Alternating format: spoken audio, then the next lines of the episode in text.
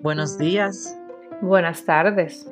o buenas noches, depende del lugar del mundo en el que te encuentres. Bienvenidos a Fidelity entre amigas. Un verdadero espacio de confianza donde toda conversación es válida.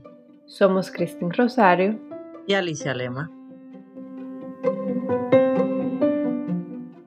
Esmeira, no sé si preguntarte cómo estás, porque la verdad que casi mejor que no se lo digas a nuestras oyentes. Yo estoy viva por la gracia de Dios. Mija, yo tengo una sola gripe. Yo siento que siempre estoy enferma. No, mentira, tú no siempre estás enfermo. Yo creo que eso es eh, el inicio ideal para decirte el tema de hoy. Yo creo que una de las cosas principales por la que tú te enfermas es porque tienes demasiado trabajo, tienes demasiadas cosas que hacer y a veces no, no le dedicas ni siquiera el tiempo para descansar. Bueno, justo eso estábamos hablando mi esposo y yo anoche. Él me decía, no todo en la vida es nada más trabajar, tienes que aprender a disfrutar tu vida. Tengo que, aparentemente, tengo que hacer eso. Pues sabes que antes de entrar al tema, el otro día yo estaba pensando de uno de los planes que tenemos que hacer tú y yo, que estaba en un libro que estoy leyendo, eh, decía que hay cosas de las que hay que planificar para cuando tú tengas el dinero que quieres tener, cuál es la cantidad que tú quieres tener y qué quieres hacer con ese dinero. Y yo pensaba en ti y yo decía, bueno, con Esmeira va a ser un lío porque Esmeira, aunque tenga todo el dinero del mundo, va a querer seguir trabajando y trabajando muchísimo. Y eso no es así porque no es que se deje de trabajar pero sí que hay que tener un equilibrio para que tú puedas eh, trabajar, también descansar, disfrutar con tu familia, viajar y hacer otras cosas, porque para eso es que queremos libertad financiera, supuestamente.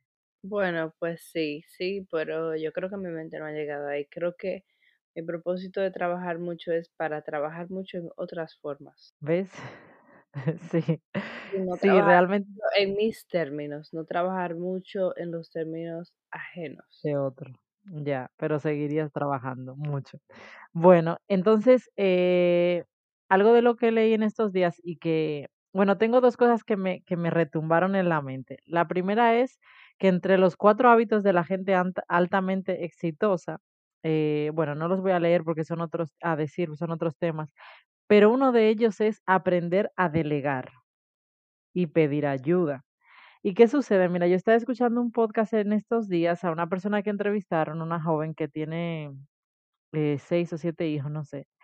Y yo decía, en serio, o sea, hoy en día se puede tener trabajo, vida y tener siete hijos. Y, y esta chica le preguntaban que cómo hacía ella muchas veces, por ejemplo, para mantener un equilibrio con su pareja y, y tener eh, vida también entre pareja y tal. Y decía, pues mira, yo he aprendido a delegar, aunque sea una o dos veces al mes, tener una niñera que me dé ese soporte. Es mira, mira, tú no te lo vas a creer, pero a mí fue como si me hubieran abierto los ojos y como que, como que me dijeron un término como que yo no sabía que existía. ¿En serio? Sí, creo, porque a mí me pasó que hace como uno o dos meses tuvimos que salir nosotros y tuve que buscar una niñera y al principio yo estaba como tan, no estaba segura de eso, porque en realidad nunca lo había hecho. Siempre que necesitaba hacer algo rapidito, un familiar me hacía el favor, pero era siempre algo rapidito, no nada de que, oh, necesito una niñera. En este caso, no era que iba a ser algo largo, solamente que pues simplemente necesitaba hacer un compromiso con mi esposo y, y en ese momento no tenía nadie de la familia que estuviera asequible, disponible. Y pues tuvimos que buscar una niñera y nosotros los dos nos quedamos como que, wow, debemos hacer esto con más frecuencia porque verdaderamente que vale la pena. ¿Verdad que sí? Pues yo es que lo pensé porque yo dije, "Mm, a mí me pasa exactamente lo mismo, que muchas veces eh, yo también tengo quien me ayuda y, y siempre la familia que ayuda a uno, pero eh, uno se siente a veces también como Más que nada, por ejemplo, cuando es para divertirse, tú te sientes en apuros, porque al final, eh, si tú tienes que trabajar, si tienes que hacer algo, eh, cualquiera se queda y no le importa y siempre lo va a hacer con mil amores, pero si siempre te ayudan por trabajo, el día que es por algo de diversión, como que tú te sientes que no te mereces, que le puedes pedir, por favor, quédate con el niño y tal, incluso aunque tú le pagues, por ejemplo, a la familia, porque realmente yo también estoy de acuerdo en que a la familia se le pague, porque muchas veces uno como que quiere que que, que se atreve a pagar al de afuera, pero no al de adentro, y no debe de ser así. Pero realmente uno no se siente tan libre y tú no te sientes como que sales libremente de decir, puedo hacer lo que quiera, llegar a la hora que quiera, porque yo le estoy pagando a una persona para que se quede ahí, no es lo mismo que un familiar. Y eso es una de las razones por la que yo pensé en la importancia de utilizar recursos que muchas veces tenemos ahí eh, o sea, que están disponibles a nosotros con relación a pedir ayuda y a solicitar eh, eh, ayuda a otras personas o a otras herramientas, porque no solamente sería con el tema de los niños, sino con cosas que podemos a veces facilitarnos la vida. Yo creo que es un problema cultural. Yo eh, no quiero que me, no quiero sonar como arrogante ni nada por el estilo, porque de verdad que yo soy muy lejana a eso, pero este diciembre, cuando yo estuve de vacaciones, yo estuve en Santo Domingo, muchos de ustedes saben eso, y para mí, para mí fue una experiencia maravillosa en sentido de que no nada más disfruté con, con mis hijos de vacaciones y mi familia, sino que también tuve la oportunidad de verdaderamente desconectarme de las, perdón, de las responsabilidades cotidianas. Y tú dirás, ¿cómo? Yo no estaba en un hotel ni nada por el estilo, yo estaba en casa de familiares, pero en mi país existe la costumbre de que es más asequible poder pagarle a una persona de servicio que te ayude. Y por lo general, la costumbre en mi país es eh, no nada más tener una persona de servicio, sino que esa persona viene siendo casi parte de tu familia.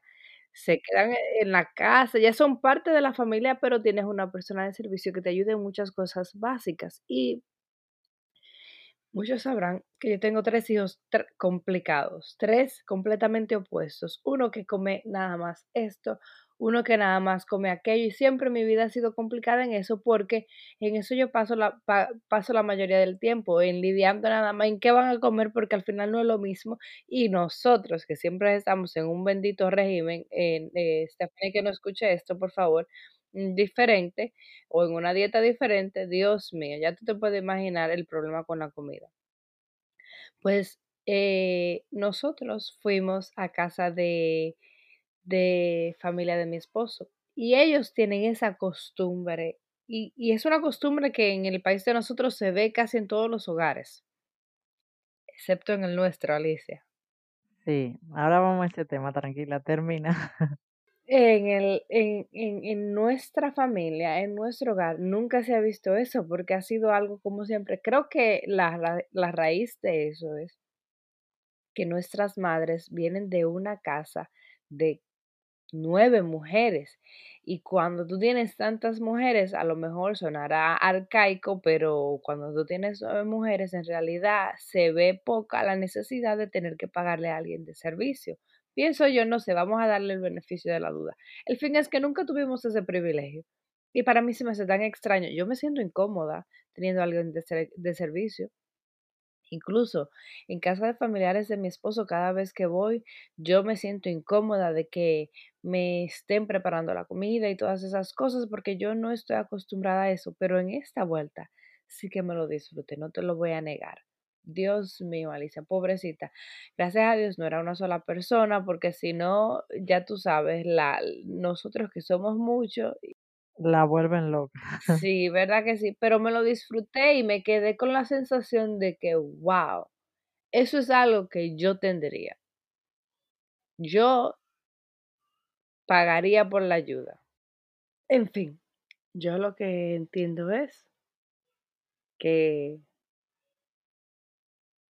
yo lo haría, Alicia. Y hasta me siento, uff, ha sido para mí, lo peor del caso es que cualquiera diría, claro, yo también lo haría. Pero es que para mí es un, eh, es una decisión psicológicamente difícil aceptar que yo lo haría. A mí me hace mucha gracia que tú digas eso y déjame corregirte, que tú dices que nosotras no tuvimos ese privilegio, pero no es cierto, porque tanto en tu casa, en épocas cuando tú eras jovencita, había una persona de servicio. Lo que pasa, y en la mía también la hubo, lo que pasa es que para nosotras nunca fue una persona de servicio, es como tú dices, era alguien de la familia y no hacían todo, porque yo me acuerdo que mami, cuando eh, en ese caso iba varias veces a la semana, nos ayudaba y hacía cosas específicas. Y el día anterior a mi mami me hacía organizar mi habitación y organizar la casa. Y yo nunca lo entendía eso. Yo decía, pero es que si viene una persona, ¿por qué yo tengo que limpiar? Yo tengo que decir, es que no importa, esa persona viene a ayudarnos a limpiar, pero no a recoger tu reguero. Entonces, ¿qué es lo que pasa? En nuestra familia eh, no hubo esa costumbre, eh, se puede decir, de nuestra abuela, pero de nuestras tías sí la ha habido. ¿Qué pasa? Pero ¿qué pasa? Eh, hay una de nuestras tías concretamente que yo me acuerdo que ella tenía servicio en una época y pero ha estado más tiempo sin ayuda que con. Y yo le decía, pero ¿y por qué tú no tienes a alguien? Me dice, mira, realmente eh, yo he tenido ya varias mujeres, pero es que a mí no me gusta porque me gusta hacerlo yo.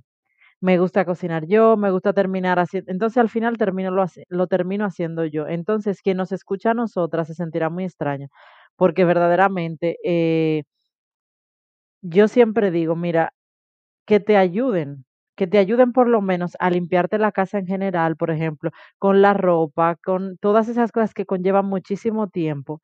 Y tú termina de hacer las cosas que sean por encima, es decir, el diario, el, el, ese algo que a lo mejor te gusta a ti hacerlo de una manera, pero no dejar de pedir ayuda.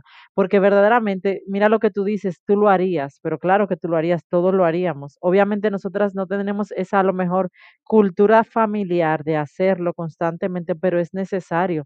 Porque, por ejemplo, mira tú en tu caso, tú trabajas demasiado, le dedicas demasiado tiempo al trabajo, demasiadas horas y aparte, también horas a, a- a lo que tú dices de la comida de tus hijos, de las atenciones de tu casa y todo eso al final, señores, no somos mujeres maravillas. Mira, tú decías, yo sé que en estos países es más difícil tener una persona a lo mejor que te lo haga en tu casa, pero hay una cosa que se puede hacer. Aquí, por ejemplo, no sé si en Estados Unidos se hace. Aquí se paga por horas. Y tú puedes, por ejemplo, tener dos horas a la semana una persona que venga y te limpie la casa, o que venga y te planche, o que te haga ciertas cosas que, por ejemplo, te llevan muchas cosas.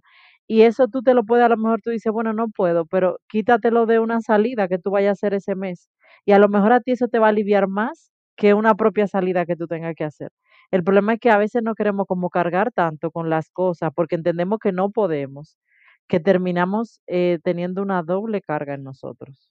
Sí, y que quede claro para el récord que en mi casa hubo una ayuda, en mi casa mía, de mi mamá, una ayuda por un periodo súper corto, yo diría que a lo mejor un año o menos, que fue cuando nació mi hermana, cuando ella ya estaba, y, pero no, no así constante, pero el problema es ese, que yo creo que es la psicología detrás del, del hecho, no es el hecho de que si tienes o no tienes una ayuda es ese pensamiento y esos comentarios que vives escuchando. eh, no pref- prefiero no tener una persona porque me gusta como lo hago yo. O yo he tenido varias personas, pero al final termino haciéndolo yo. Ese es el problema. Ahí es donde están, volvemos a las creencias limitantes, Alicia. Sí, Ahí es donde uno se viene ya como complicando la mente, pero al final del día sí, en los países eh, eh, donde estamos nosotras es más difícil. Por aquí también se hace por hora, pero hay que buscar la forma de hacerlo. Hay que buscar la forma y las tareas que valen la pena hacerlo. estamos hablando al final de los temas de la, del hogar, porque es un tema que a nosotras nos ha tocado y que, no, que nos sentimos inundadas, porque verdaderamente yo reconozco que no es nada fácil, señores, por ejemplo, para grabar. no es fácil, para hacer todo lo que tenemos que hacer en el día cuesta mucho. Entonces sí que es necesario muchas veces solicitar ayuda, eh, ya sea familiares o de alguna persona que económicamente tú le puedas pagar para que te eche una mano. Vale la pena hacerlo, vale la pena. Eh, siempre se complica más con la familia porque hay cierto compromiso, cierta línea invisible que a lo mejor no se ve. Pero si puedes hacerlo, págale a una persona para que te ayude. Y recuerda que yo le decía esto a una amiga ayer. Recuerda que cuando le pagas a alguien para que te ayude por hacer algo, por ejemplo, en el caso de ella, ella me contaba que ella estaba haciendo un, un negocio, un emprendimiento de comida y se estaba ganando, y, y voy a poner una suma hipotética porque no quiero decir su, sus detalles aquí, pero se estaba ganando, vamos a suponer, algunos mil pesos a la semana, pero no daba abasto, ella no tenía mano suficiente para seguir cocinando y, y organizando todas las órdenes. ¿Qué pasa? Que yo le decía, si tienes una persona a quien le pagas 500 pesos a la semana.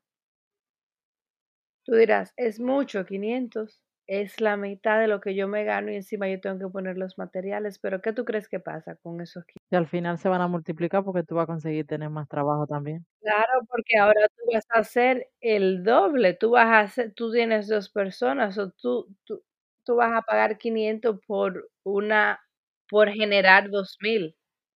Porque si tú sola generas 1000, pones a otra persona que tú entrenes, vas a generar 2000. Y todo es cuestión de organizarse. A mí me a mí me cuesta un poco más por lo que yo siento que son las dinámicas de mi familia, en el sentido de las etapas donde están mis hijos ahora mismo y lo que ellos necesitan de mí. Pero sí sé que que eso es algo que que está en mis planes.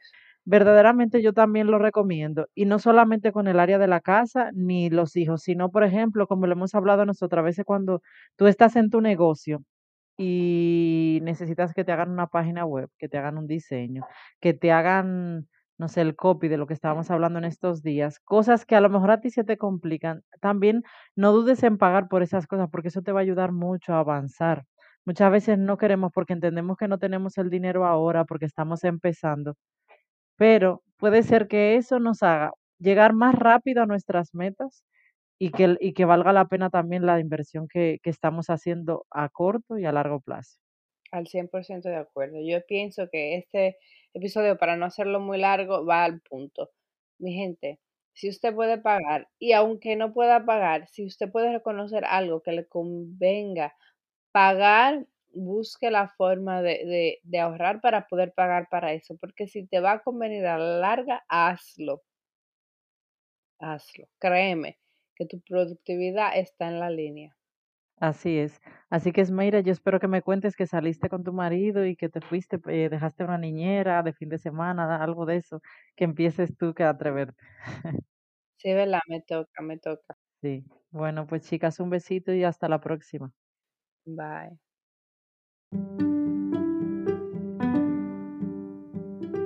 Gracias por dedicarnos este tiempo. Si te ha gustado, no olvides de encender las notificaciones, compartirlo y seguirnos en Instagram en fidelity.entreamigas. Con mucho cariño, hasta la próxima.